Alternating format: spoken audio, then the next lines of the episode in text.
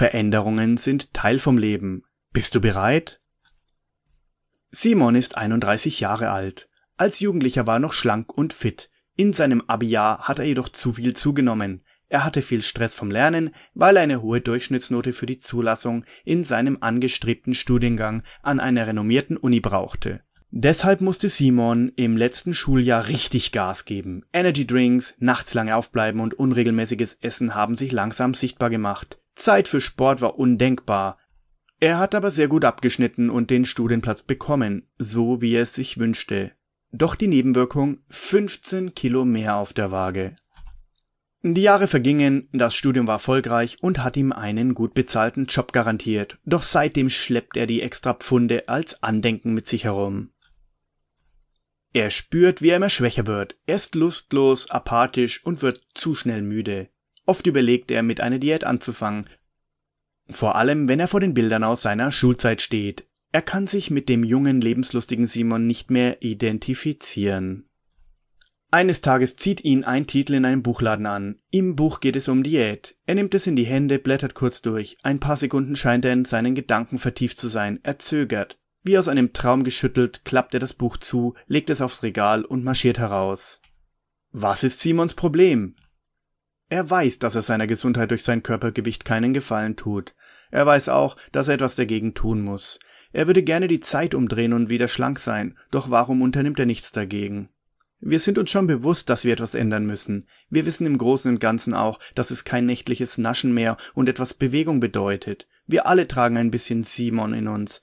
Doch vom Wissen bis zum Tun ist ein großer Sprung nötig. Die größten Hindernisse von Veränderungen sind unsere Gewohnheiten. Wir fühlen uns sicher in unserer täglichen Routine. Wir bevorzugen die Gewissheit der schlechten Gewohnheiten als die Ungewissheit einer wahrscheinlich besseren Zukunft. Wir sind für die harten Zeiten nicht bereit. Auch wenn wir uns verändern wollen und dafür die Initiative ergreifen, geben wir halbwegs auf. Wir sind wieder mal zu beschäftigt, die Arbeit stresst und wir haben keine Zeit für gesunde Nahrung. Wir glauben, uns steht der Erfolg nicht zu. Einige Menschen fangen nicht einmal an mit einer Diät, weil sie sich nicht würdig genug fühlen. Ich werde es eh nicht schaffen, heißt es. Wir alle haben ein Recht auf eine tolle Figur, Energie und Gesundheit. Wir haben Angst um unsere Beziehungen. Wenn sich etwas in uns verändert, merken es unsere Mitmenschen und müssen sich dementsprechend anpassen. Ein Familienmitglied bekommt einen neuen Job im Ausland. Die ganze Familie stellt sich darauf ein.